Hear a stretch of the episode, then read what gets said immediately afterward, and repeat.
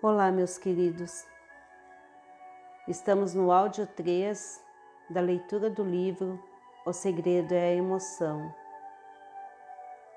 Continuando.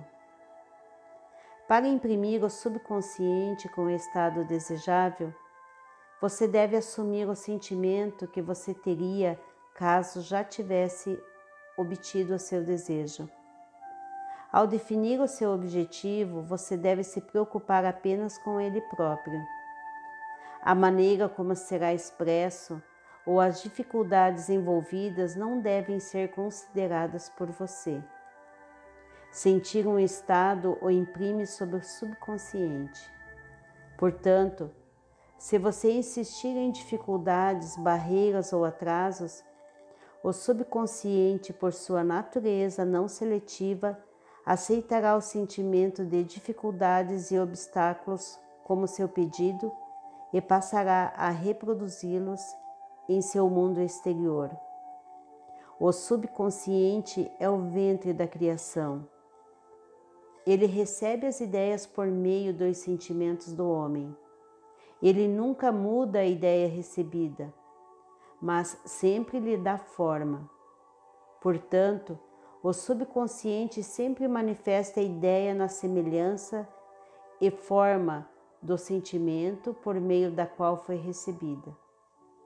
Sentir um estado como sem esperança ou impossível é imprimir sobre o subconsciente a ideia de fracasso. Embora o subconsciente sirva fielmente ao homem, não deve inferir que a relação seja a de um servo com o mestre, como era antigamente concebida. Os antigos profetas chamavam-no de escravo e servo do homem. São Paulo, personificando-o como uma mulher, disse: A mulher deve sujeitar-se ao homem em tudo. O subconsciente de fato serve ao homem e fielmente dá forma aos seus sentimentos. No entanto, o subconsciente tem uma distinta aversão pela compulsão e responde melhor à persuasão do que ao comando. Consequentemente, assemelha-se mais à amada esposa do que ao servo. O marido é a cabeça da mulher Pode não ser verdade no que diz respeito ao homem e mulher em seu relacionamento terreno, mas é verdade com relação ao consciente e subconsciente, ou aos aspectos masculino e feminino da consciência. O mistério ao qual Paulo se referiu ao escrever Este é o grande mistério. Aquele que ama sua mulher ama a si mesmo e serão os dois uma só carne, é simplesmente o mistério da consciência. A consciência é, em verdade, una e indivisível, mas do ponto de vista da criação, ela aparenta ser dividida em dois.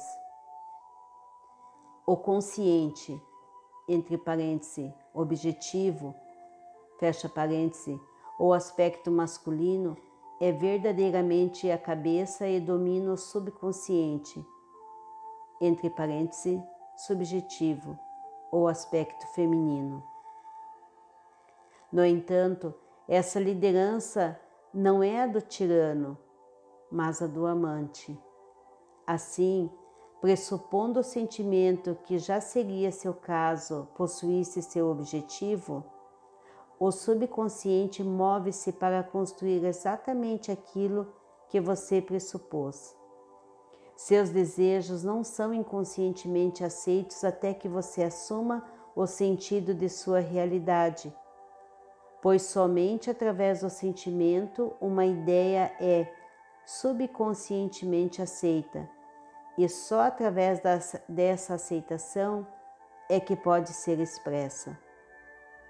É mais fácil atribuir o seu sentimento a eventos no mundo do que admitir que as condições do mundo refletem seus sentimentos. No entanto, é eternamente verdade que o exterior espelha o interior. assim como dentro, fora, assim como acima, abaixo, assim como abaixo, acima, assim como fora, dentro. Correspondência. O segundo dos sete princípios de Hermes Trimegisto. Um homem não pode receber nada que não lhe é dado do céu. E o reino dos céus está dentro de você. Isso está descrito em Lucas, capítulo 17, versículo 21. Nada vem de fora, todas as coisas vêm de dentro, do subconsciente. É impossível para você ver qualquer coisa que não seja o conteúdo de sua consciência.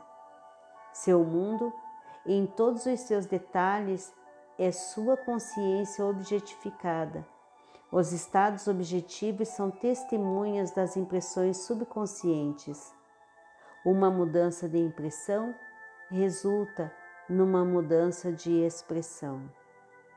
O subconsciente aceita como verdade aquilo que você sente como verdadeiro, e considerando que a criação é o resultado de impressões subconscientes, você, por seu sentimento, determina a criação.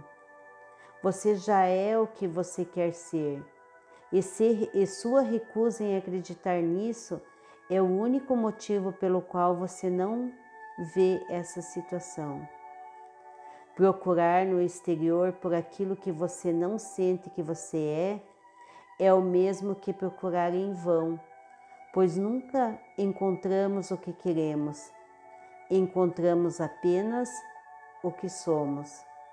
Em suma, você expressa e possui apenas o que está consciente de ser ou possuir. Aquele que possui é dado.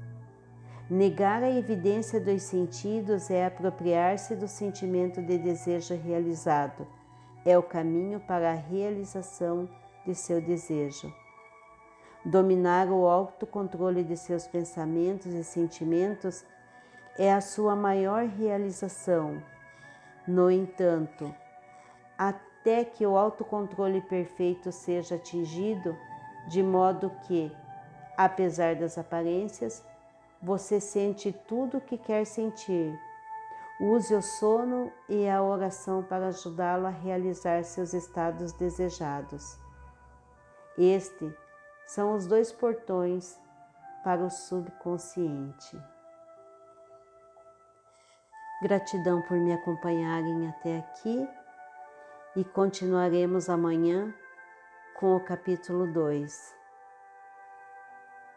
Gratidão profunda. Até lá.